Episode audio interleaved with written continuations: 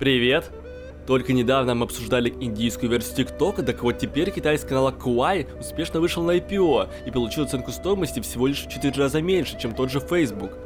Вообще, слушатели прошлого подкаста могут подумать, что здесь в очередной раз задействовано национальное позиционирование, а потому у граждан Китая имеется особый трепет в отношении продукта.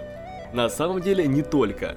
Квай не популярнее ТикТока в Китае, а лишь занимает вторую позицию – ну а о том, чем нравится продукт потребителям, об этом в нашем сегодняшнем подкасте.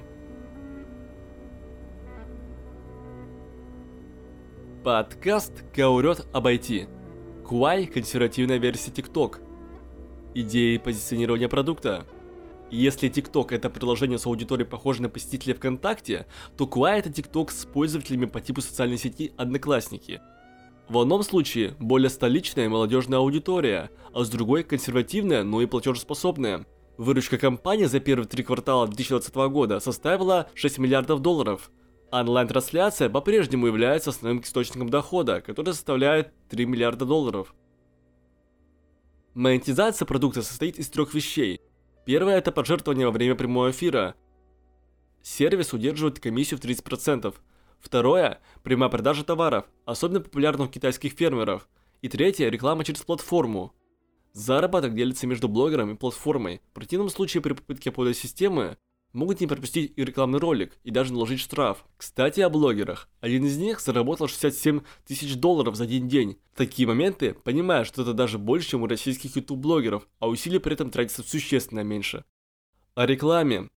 Основатели продукта сделали ставку на видеорекламе. Ролики в YouTube и сам виральный контент, который активно репостится внутри приложения, а также потенциально вне его. И именно благодаря рекламе в 2017 году данное приложение было популярно и у нас в России. Поэтому, как мы отмечали по вступлении, история Сквая не похожа на ситуацию с индийским TikTok, которым пользуются жители сугубо одной страны. Что из себя представляет продукт для потребителя? Для B2C продается способ убить время. Главная функция – провести интересный досуг. Для B2B продается возможность монетизировать творчество, продать собственную продукцию или дополнительный рекламный канал. Главная функция – заработать. Какая у продукта целевая аудитория? Первое – это люди, проводящие досуг за просмотром мемов или смешного контента, а второе – более консервативные любители TikTok-подобных приложений. Переходим к следующей теме нашего подкаста. В начале месяца было запущено одно интересное приложение, которое вроде бы решает юридические казусы, но на самом деле представляет собой красивую обертку. Юристы говорят, что данные из приложения ничем не помогут, а по мнению разработчиков, программа защищает от ложных обвинений. А откуда была взята идея? Кажется, из одной серии сериала «Черное зеркало», где вскользь было продемонстрировано приложение, позволяющее получить согласие на половой акт. Наш сегодняшний обсуждаемый продукт именно такое приложение. iConsent о том, как не получить сексуальное согласие. Идеи позиционирования продукта. Новое приложение для сексуального согласия в Дании позволяет любовникам давать разрешение со своих смартфонов, а все это после того, как страна ужесточила свои законы об изнасилованиях, требуя явного согласия. Нажатие кнопки на приложение iConsent дает разрешение на один половой акт, которое действует в течение 24 часов и может быть отозвано в любое время. Но приложение встретило прохладный прием в Дании, одна газета назвала его совсем неинтересным.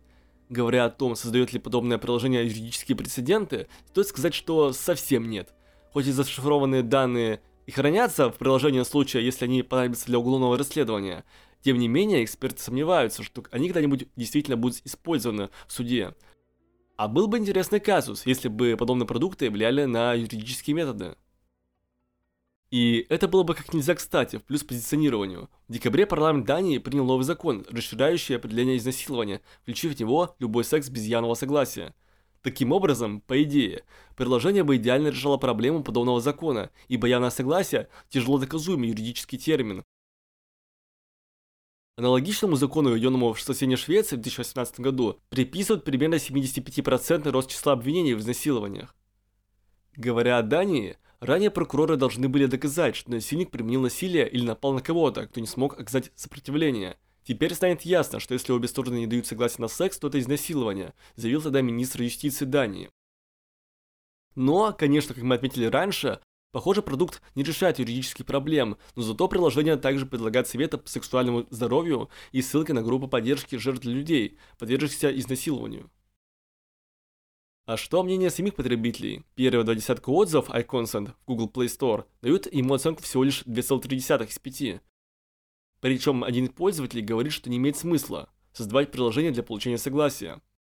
Они также высказали опасения, что приложение может быть злоупотреблено, заставив одну сторону принять запрос, создав поддельную цифровую запись согласия, которую они на самом деле не предоставляли. Кроме того, некоторым не нравится неромантичность подобного приложения.